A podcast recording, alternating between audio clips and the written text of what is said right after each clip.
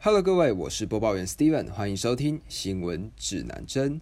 在这个节目里，我会和你们分享精选的国际大小事，还有我自己补充的观点跟心得。接下来报道首例机改猪心脏成功移植人体的新闻。呃，近期呢，一名五十七岁患有危及生命的心脏病病患 David Bennett 接受了机改猪的心脏，在经历了八小时的手术过后，成功移植。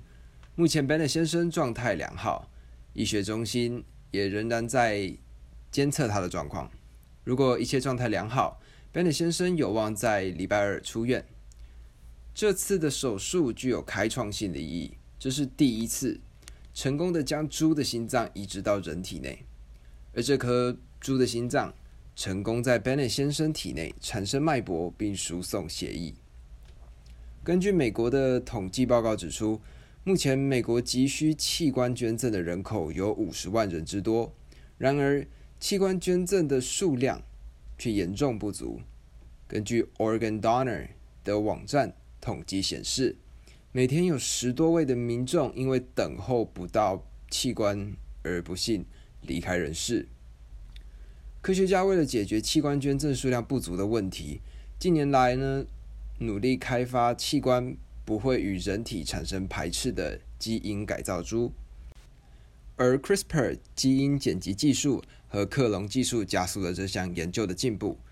为何以猪作为器官移植的孵化器？有以下两个原因：第一，猪的器官大小跟人类的器官大小相近；如果使用牛，则器官过大；那使用羊呢，器官则会过小。第二，猪的培育周期短。在饲养上只需要六个月的时间就能够生长成正常成人的大小。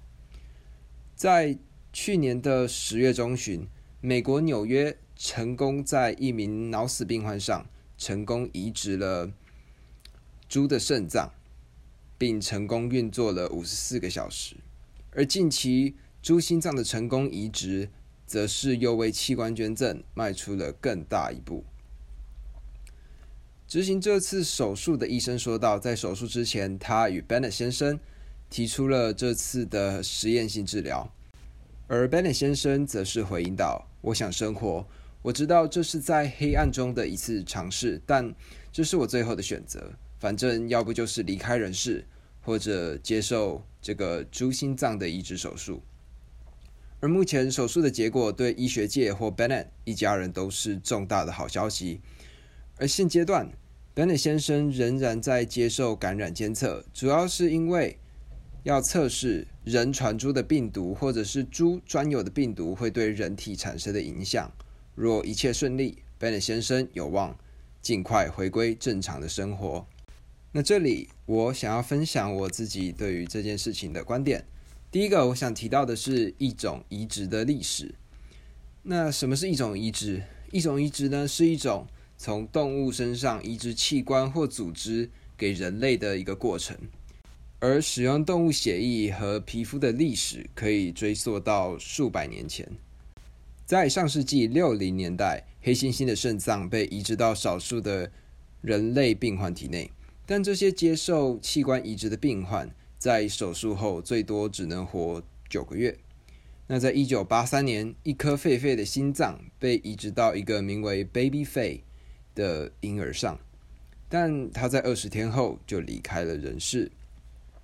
后来，人们将注意力转向猪的身上，因为跟灵长类的动物相比，猪在器官的获得上具有优势，因为它们更容易在六个月内饲养并达到成年人的大小。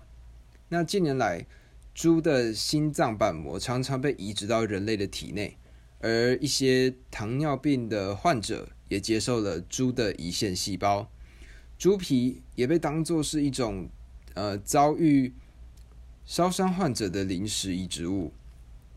而最近，在成熟的运用 CRISPR 基因剪辑技术跟克隆技术的状态下，科学家们已经产生了不太可能被人体排斥的转植基因猪器官。Maryland 大学医学外科教授曾成功将猪的心脏移植到狒狒的体内，他建立了心脏异种移植计划，并担任那个计划的科学主任。但之前因为安全问题，还有对人体排斥反应的恐惧，而没有进一步在人体的身上进行研究。直到最近的手术成功。那这是其中一部分，另外一部分呢？我想讨论到的是伦理问题。那在去年十月中旬的时候，猪肾脏成功的在脑死病患身上运作。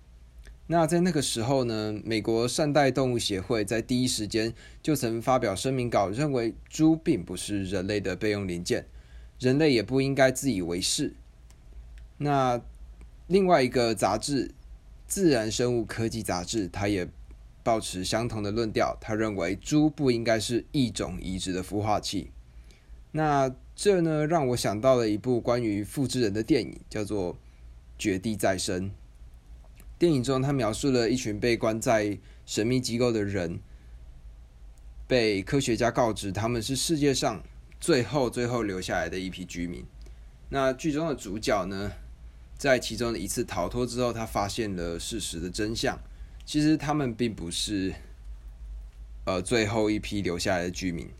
他们其实是外面世界一批有钱人的复制品，而这些主角，他们的存在其实只是这些富豪的身体备用零件。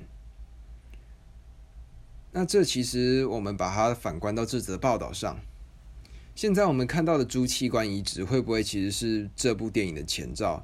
也就是说，在未来的日子里，或许我们有可能重现电影里面的场景。又或者，这或许是在复制人基因技术因为伦理问题被禁止之后的另外一个替代方案呢？讲到这里，这就是今天新闻指南针的内容。如果有任何想法，欢迎在留言区和我互动。喜欢的话，欢迎关注我的 Podcast 及追踪我的 Instagram 账号。我的 IG 账号是 c o m p a s s 底线。N E W S，那么今天的节目就录到这里，欢迎跟我互动，我们下次再见。